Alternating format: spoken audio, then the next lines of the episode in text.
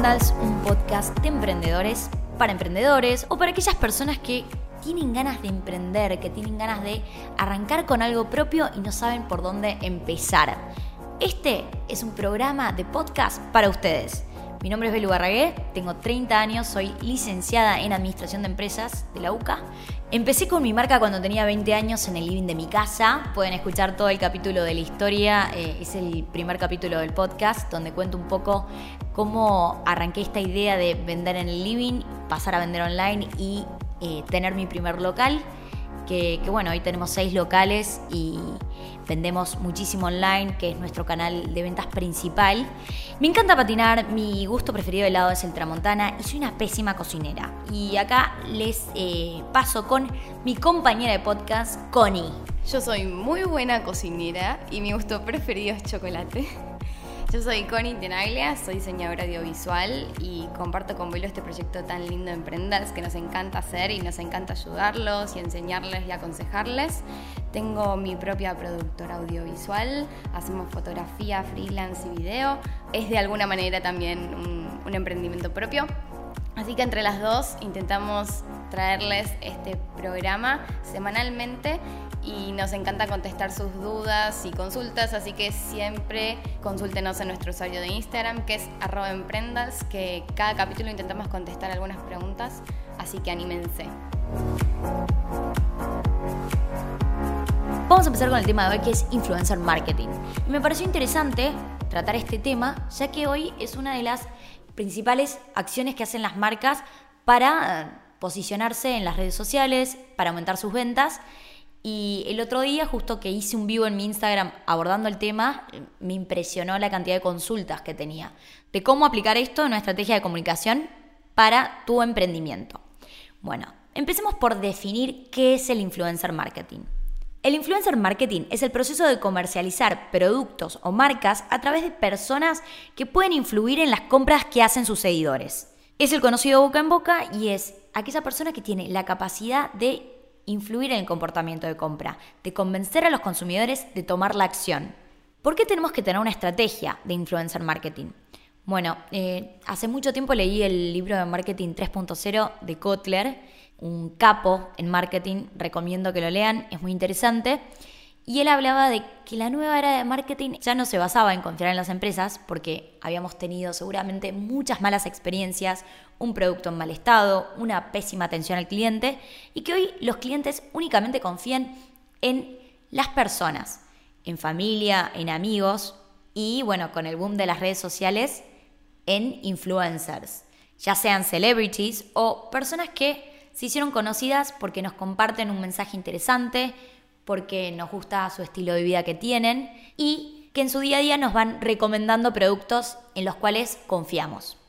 Es también una excelente forma de llegar a una audiencia objetivo. Una marca cuando recién comienza a posicionarse y define a qué segmento del mercado quiere apuntar, la mejor manera de eh, empezar a hacerlo es definiendo influencers que tienen audiencias similares a las cuales se quiere llegar y es así como empiezan a ganar mercado y a eh, desarrollar eh, el reconocimiento de marca con personas que se mueven en e, ese ambiente. Es una manera de ganar credibilidad, porque bueno, como estábamos diciendo de esto de creemos en las personas pero no creemos en las marcas, y también de darle más transparencia, darle un aspecto más humano a, a la empresa.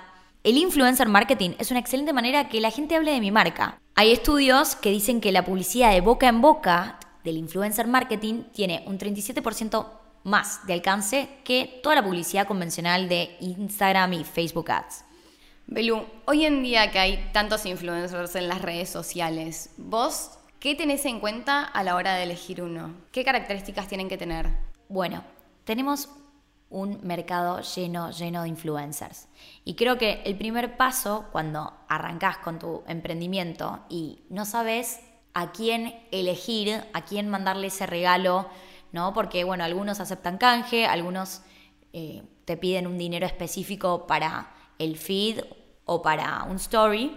Pero bueno, creo que el primer paso y lo más fácil es definir, bueno, mi competencia, ¿a qué influencers tiene? Y ahí empezar a armar como un mapa de influencers. Creo que lo mejor es buscar marcas que no sean de competencia directa, es decir, que si yo vendo indumentaria, que no vendan indumentaria, sino que ofrezcan productos complementarios a mi propuesta, a mi mix, pero que también apunten a esa misma audiencia y, por ejemplo, ofrezcan o accesorios o zapatos, si yo vendo indumentaria, y ver qué influencers están utilizando ellos. Yo soy más partidaria de elegir influencers que no está utilizando mi competencia porque uno no quiere elegir influencers que eligen tu marca y que al día siguiente mencionan a tu principal competidor. Entonces creo que esto de buscar, bueno, no sé, esta marca que ofrece cuadernos, agendas, no tiene nada que ver con mi producto, apuntamos al mismo target, ¿qué influencers están utilizando? Pueden ser de referencia, pueden estar eh, eligiendo a un buen segmento de, Instagramers, como no. Bueno, una vez que ya eh, elegimos a determinados perfiles, donde podemos elegir a grandes influencers que tengan más de 100.000K, influencers medianos que tengan 50.000K o microinfluencers que tengan 10.000, 5.000K. Tenemos que eh, tener bien en cuenta qué engagement Y para esto lo que tienen que hacer es ver cuántos comentarios tienen sus fotos, cuántos likes tienen sus fotos. Hoy en día es muy fácil acceder al mercado de comprar followers. Y créanme que hay muchos, muchos influencers que han comprado y quizás tienen 100.000K, pero la realidad es que tienen únicamente 30.000K de seguidores. Entonces, esto lo van a notar en la cantidad de likes que tienen sus fotos.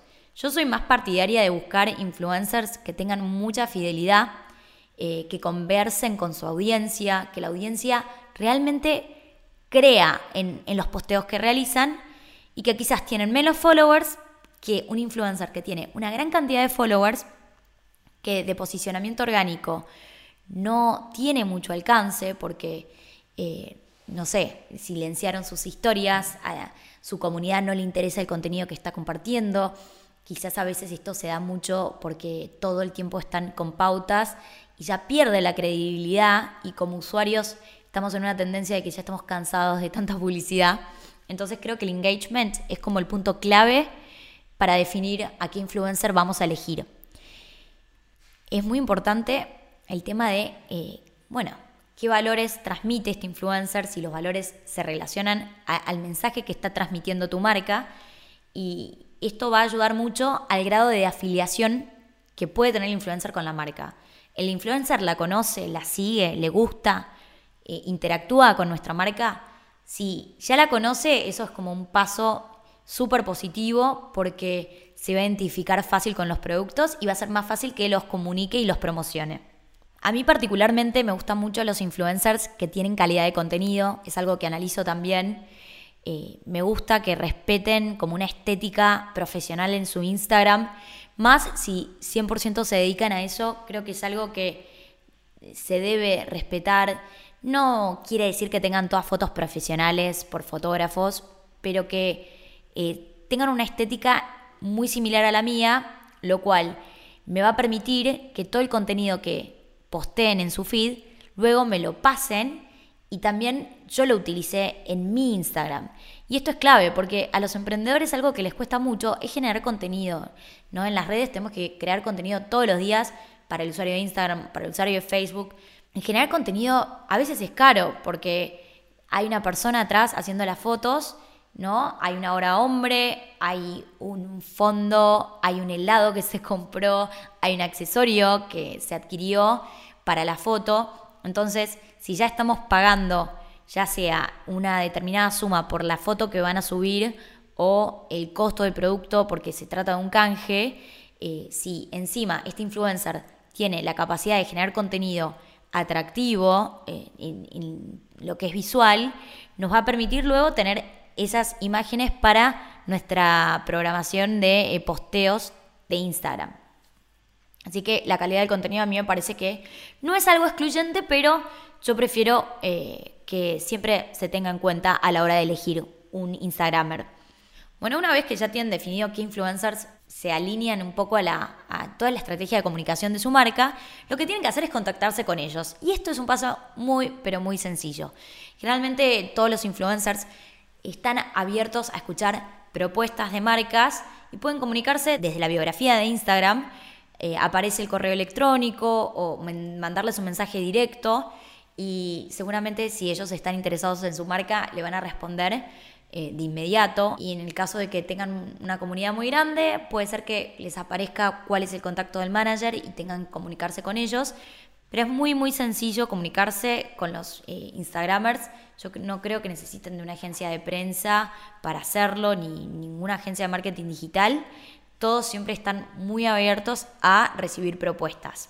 Decís Instagramers. ¿Qué onda Twitter? ¿Ya fue? ¿No sirve para hacer publicidad? Porque hay gente que tiene muchos seguidores. Yo, creo que eh, Twitter is dead y ya, no sé, es como un portal de noticias y un psicólogo de las malas energías y las malas experiencias que eh, como consumidores afrontamos día a día con los call centers o con una experiencia en alguna tienda, generalmente en Twitter eh, se expresan todos los malos sentimientos. Yo me conecto para ver las noticias porque sigo, bueno, muchos portales como La Nación o Infobae y también leo mucho acerca de marketing, o sea, marketers que eh, tienen blogs y que comparten información del último minuto, porque, bueno, hoy en día con todas las redes sociales hay que estar al tanto todos los días, hay una nueva regla al cual nos tenemos que adherir y Twitter para mí son noticias, pero creo que hoy no, no es una buena red social. Sí siento que mm, si tiene una comunidad, porque su marca tiene 10 años y hace 10 años Twitter se usaba, yo no la dejaría de usar no sé actualmente cuál es el alcance orgánico que tiene, pero nosotras en Sofía sí comunicamos promociones, publicamos GIF, imágenes, eh, pero no, no es una red social que yo sea fanática y creo que cada día está, es como que va teniendo menos uso.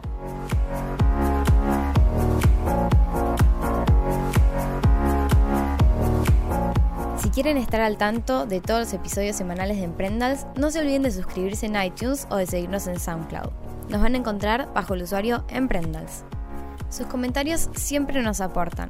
Y si les gusta el programa, por favor compártanlo en sus redes sociales.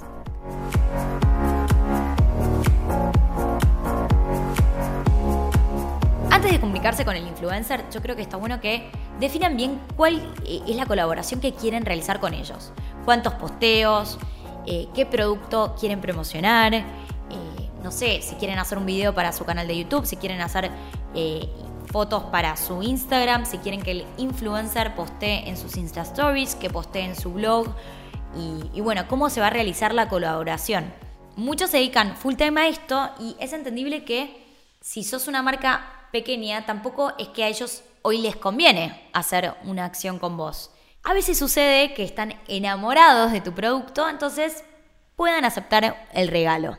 Una propuesta que me parece que está buena es que si llegan a tener las direcciones de estos influencers, que envíen un regalo, una cajita linda con, no sé, su producto, con algunas golosinas o elementos que se relacionen a la marca, que presenten la marca y seguramente el influencer, a modo de agradecimiento, publique un Insta Story mencionando la marca. Creo que eso está bueno, a mí me lo han hecho y me encanta. Algunas acciones que hice con marcas muy grandes no son orgánicas, sino que son pautas pagas, pero regalos que recibo eh, generalmente los subo al story, si me gusta el producto, si me gusta la marca y si quiero apoyar al emprendimiento, ¿no? Así que creo que eso es una buena opción como para empezar. Bueno, entonces tienen que definir cómo va a ser la colaboración, yo creo que tienen que contar mucho acerca del producto, explicar bien cuáles son los beneficios, y definir bien cómo tiene que ser la imagen o el video que se va a mostrar para que la estrella de la imagen sea el producto y se vea bien. Hoy en día la realidad, y es lo que siento que pasa, es que los influencers hacen lo que quieren, postean como quieren, el producto no es la estrella de la foto, sino que es o la cara del influencer o el cuerpo o no sé, eh, o el paisaje y claramente lo que sucede es que se, eh, se, se taguea la marca y se menciona la marca y, no sé, he escuchado, por ejemplo, casos de un influencer de 450 mil seguidores que mencionaba una marca y la marca obtenía únicamente 20 seguidores. ¿Y cuál es el problema acá? Bueno, no es solamente la cantidad, porque el producto que se le dio al influencer tenía un costo más o menos de mil pesos y esos 20 seguidores se pagaron mil pesos de costo porque fue únicamente por canje. No solamente la cantidad, porque nos aumentó la comunidad en 20 seguidores, que no es nada, creo que en ese caso es mucho mejor hacer un sorteo, sino también la calidad, porque esos seguidores van a comprar mi producto realmente. Eh, acá importa más la calidad de seguidores que obtenemos que la cantidad. Por experiencia de, este emprendedor que me contó lo, lo que sucedió, ninguna de esas personas que empezó a seguirlos en Instagram compró. Me parece que es muy importante cuando van a hacer una acción una colaboración con un influencer, que primero le pidan las estadísticas de su Instagram.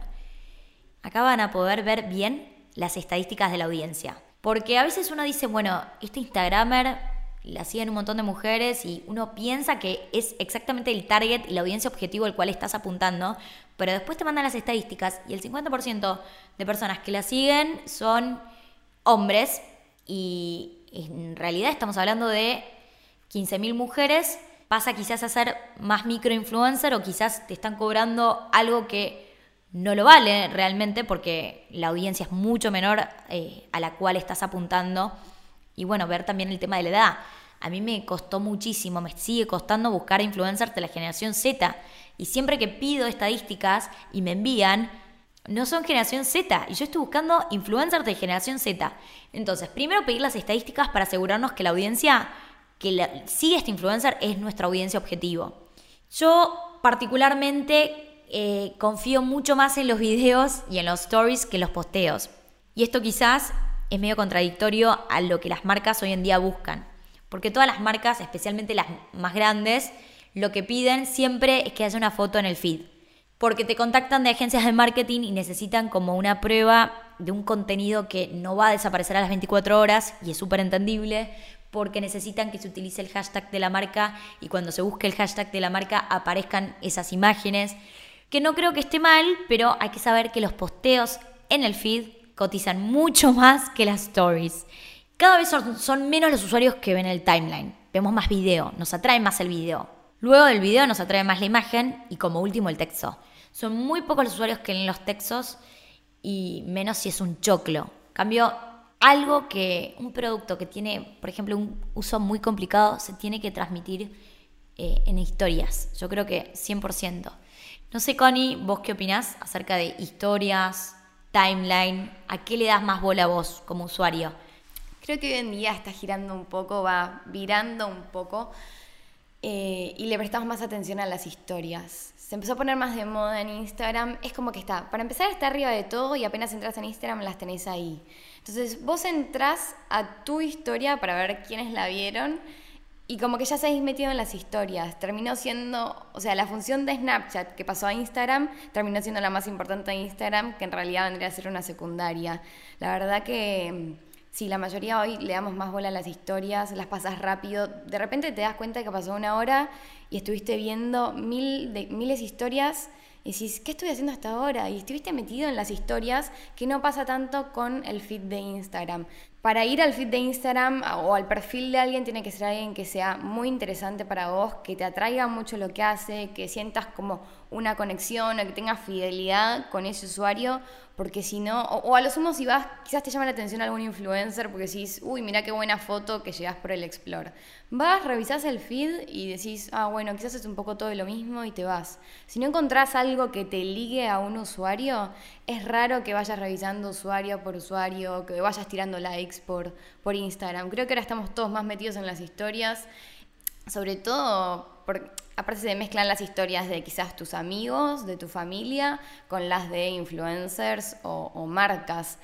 Eh, entonces es como que ves un poco de todo, sabes qué hizo tal persona tal día. Aparte con los influencers es como que nos encanta meternos a ver qué están haciendo, ¿no? O cómo es el día de tal persona. La realidad es que yo estoy mucho más metida en eso, con la gente que hablo también están mucho más metidos en eso y con las marcas que trabajamos también le damos mucha bola a eso. Por ejemplo, trabajamos con algunas marcas tenemos un feed organizado que sea estéticamente lindo, prolijo, que invite a comprar el producto, pero también le damos muchísima bola a los stories, sobre todo porque tenés la opción de eh, poner el link y mandar directamente. Es una movida más fácil, más ágil y mucho más activa.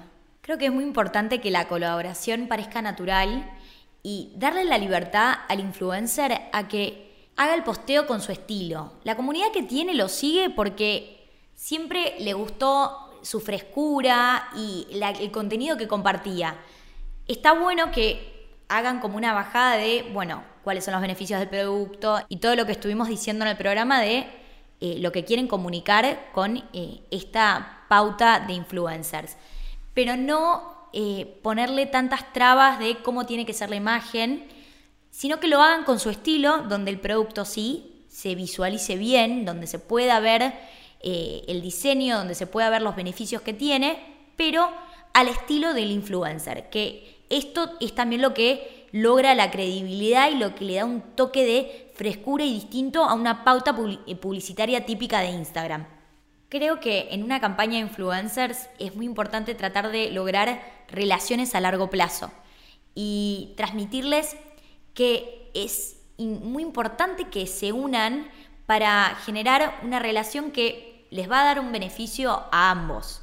Yo muchas veces lo que realizo y lo que pueden hacer las marcas que ya tienen un posicionamiento en las redes sociales importante, tienen una comunidad grande, es postear las imágenes de los influencers en su eh, timeline, porque a ellos les encanta también agrandar su comunidad. Y si es así, puede ser que accedan a realizar canjes o a bajar su fee eh, por posteo. ¿No? Ellos también necesitan eh, tener una comunidad eh, de mayor seguidores y si ven que tus seguidores pueden ser sus seguidores, van a estar felices. Eh, en Sofía, que tenemos más de 200.000 K en Instagram, los influencers quieren que postemos sus fotos. Y acá les voy a contar algo que hago con Sofía. Por ejemplo, ¿sirven los sorteos con influencers? Hay algunos que me resultaron, hay otros que no. Y yo lo que hago con influencers que tienen miles, miles, miles de seguidores y quiero que comuniquen mi marca, pero también comunican la de mi competencia, lo que hago ahí es únicamente hacer un sorteo, pero yo no los menciono nunca en mi timeline y tampoco en mis stories. ¿Por qué? Porque si yo los menciono, les doy más seguidores y luego esos seguidores de mi comunidad al día siguiente van a ver un producto de la competencia y seguramente también sigan a mi competencia, que es algo que yo no quiero hacer. Entonces, lo que recomiendo hacer con influencers que son muy populares y están en el boca en boca de tu comunidad y querés que te traigan seguidores, es que sí, que hagas una acción con ellos, pero que no hagas una acción a largo plazo, que no busques quizás tener una relación a largo plazo, porque vos no vas a comprometerte a, a subir el contenido de ellos y a tallarlos, pero sí al revés. Hay que tener en cuenta que los influencers a veces no buscan solo dinero, o sea, también les gusta esto de la experiencia y yo creo del estatus, de sentir esto de que son importantes y que son invitados VIP de tal evento. Y creo que a veces las acciones o las colaboraciones que se pueden hacer es vengan a una fashion talk de tal persona en el local o eh, colección cápsula de esta blogger. Creo que eso es clave, que encuentren la manera de transmitirles un valor agregado único y haciendo algo diferente, que las otras marcas no hacen con ellos y darles un lugar especial, que los va a hacer sentirse importantes y que encima se van a poner la camiseta, se van a enamorar de la marca y la van a comunicar mucho más que si únicamente suben una foto de ellos. Las marcas están apuntando más a microinfluencers. Microinfluencers son aquellos que tienen menos de 10.000 seguidores y que tienen más fidelidad, generan eh, un ROI mucho más alto que los influencers, eh, se preocupan más por la generación del contenido, se comprometen más con las marcas, ni hablar que generalmente aceptan canjes y son súper agradecidos. Realmente un placer para los emprendedores trabajar con microinfluencers y creo que toda la tendencia está emigrando más a eso, apuntar a eh, mercados más de nicho y lo logran exactamente con estos microinfluencers que tienen muchísima más credibilidad, son más auténticos. No postean un día una marca, al otro día la competencia, no lo van a hacer porque quieren establecer relaciones de largo plazo. Eso es un poco, creo, el cambio de paradigma que está sucediendo hoy. Los seguidores estamos exigentes. Ya, no sé, hace dos años en Instagram no seguíamos a tantos influencers. Hoy seguimos a miles y por lo menos yo estoy haciendo un unfollow todos los días. No sé vos cómo lo sentís. la verdad que lo siento igual. Antes, cuando no era tan normal ser, influencer mismo, no se entendía bien qué era ser influencer, ni siquiera estaba la definición del nombre de influencer. Quizás seguíamos más sin darnos cuenta que lo eran cuando arrancó todo el tema de la publicidad y empezaron a hacer posteos que sabías que a los que, eran posteos que les pagaban a promocionar productos, yo creo que ahí cuando se metió el consumo de por medio bajó un poco nuestro gusto por estas personas, por estos influencers y como vos decís, hoy en día también está cambiando el paradigma, que al, mismo tiempo cambia rapidísimo, porque esto que era el año pasado, ahora ya, ya es otra cosa. Y volvemos a seguir a gente, como decís vos, con menos seguidores, que dé mensajes más reales, que hable un poco... Gente también que tiene un estilo de vida que nos interesa, que es parecido a nuestros gustos y, que sea más real, ¿no? Siempre volvemos a lo mismo, siempre volvemos a buscar lo real. Como nos cansó la publicidad de, de las empresas las empresas pasaron a buscar influencers, esos influencers después nos cansaron y nos dimos cuenta que estaban ligados a las empresas y ahora volvemos a buscar lo real en otros usuarios que, sean, que sean más naturales. Para que se den una idea más o menos eh, de estudios exactos, el engagement de Instagram bajó al 8% para usuarios que tienen 1000 seguidores, al 4% para usuarios con 10.000 seguidores y al 1,66% para aquellos que tienen más de un millón de seguidores. No sé, por ejemplo, estoy buscando una crema. Siempre voy a confiar mucho más en alguien más cercano y una persona de carne y hueso real, y alguien que quizás tiene menos seguidores que una persona que tiene un cuerpo perfecto, que tiene 50.000 seguidores, o capaz no tiene el cuerpo perfecto, pero tiene 150.000 seguidores y está posteando una crema de una marca súper conocida, porque vamos a sentir que claramente fue una pauta y no vamos a confiar 100% en lo que nos está recomendando. Entonces, creo que hoy en día hay una gran oportunidad para aquellos microinfluencers que nos hacen recomendaciones que no están motivadas por una compensación económica, despiertan más confianza en, su audiencia, tienen más motivación para, porque quieren seguir creciendo y quieren ah, también aumentar su comunidad, pero tienen una comunidad más fiel y mucho más creyente y leal a sus publicaciones.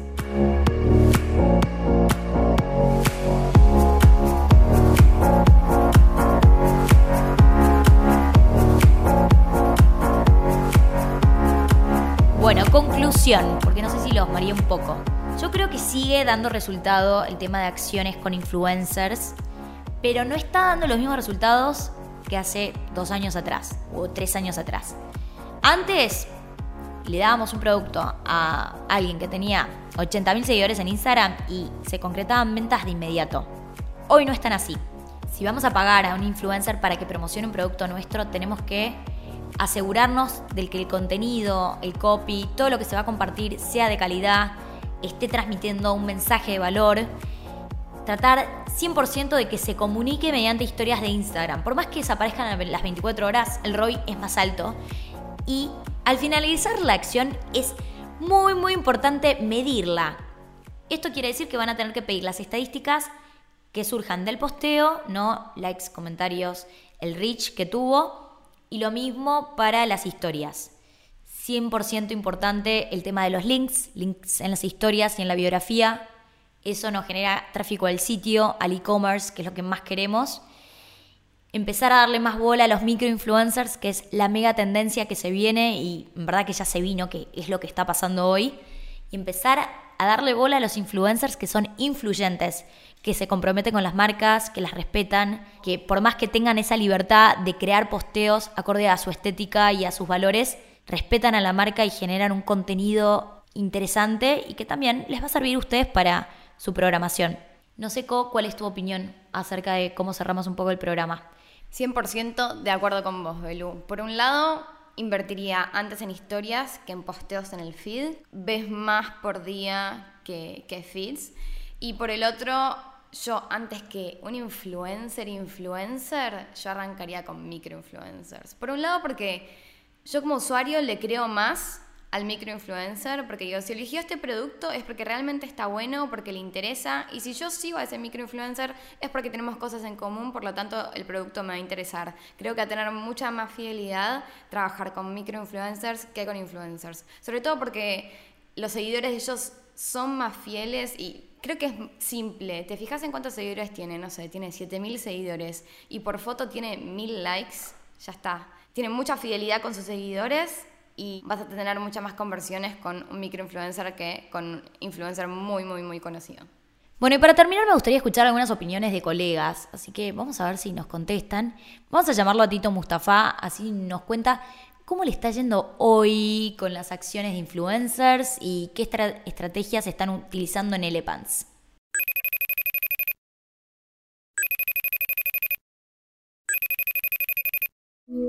Hola Belu, ¿cómo estás? ¿Todo bien? Qué lindo estar acá en Emprendals nuevamente, me encanta. Hola Tito, ¿cómo estás? Eh, bueno, queremos que nos cuentes un poco tu experiencia, cómo están manejando hoy el tema de los influencers en Elepants, qué está dando resultado y qué no, y cómo pensás que está el mercado, ¿no? ¿Hay un cambio de paradigma? ¿Cuál es tu opinión? Eh, bueno, con respecto a los influencers, te cuento un poco. Como vos sabés, yo arranqué a finales de 2012, principios de 2013, donde era otra época las redes recién arrancaban de alguna manera para el lado comercial, había mucho desconocimiento, eh, recién empezaban a aparecer las figuras de influencers, no con ese nombre, eh, pero bueno, había mucha gente que empezaba a tener un montón de seguidores, nosotros le empezamos a dar ropa tipo canje y eso nos ayudó mucho a escalar, a darnos a conocer, ¿viste? a posicionarnos.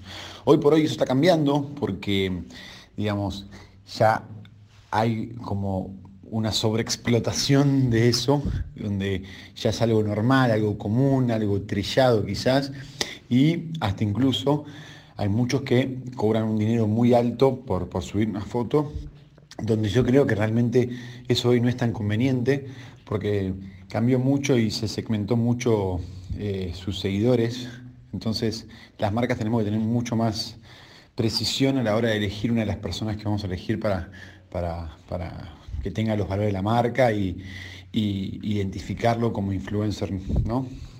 Eh, yo creo que lo más importante hoy es la generación del contenido, lo importante que es generar buen contenido, ya sea con influencers o sin influencers. Eh, para mí es importantísimo que sea contenido genuino, de calidad, eh, que sea claro, que tenga un mensaje.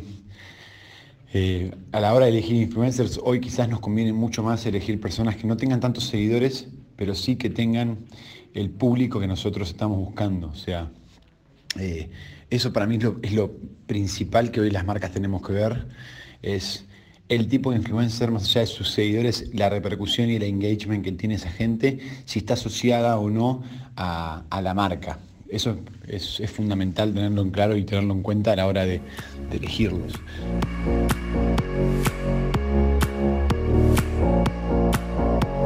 Bueno, ese fue nuestro capítulo de hoy. Me interesa mucho que nos dejen sus opiniones acerca del programa, qué contenido les gusta, qué contenido no les gusta, qué contenido les gustaría eliminar. Eh, y esto lo pueden hacer mediante preguntas en nuestros posteos de Instagram. Nuestro usuario es arroba emprendals. Y nada, bueno, gracias por escucharnos. Eh, nos encanta esta comunidad linda que se está generando. Y bueno, la idea es crear contenido de valor para ustedes. Así que por favor, síganos y comenten, interactúen con nosotros. Bueno, les mandamos un beso enorme.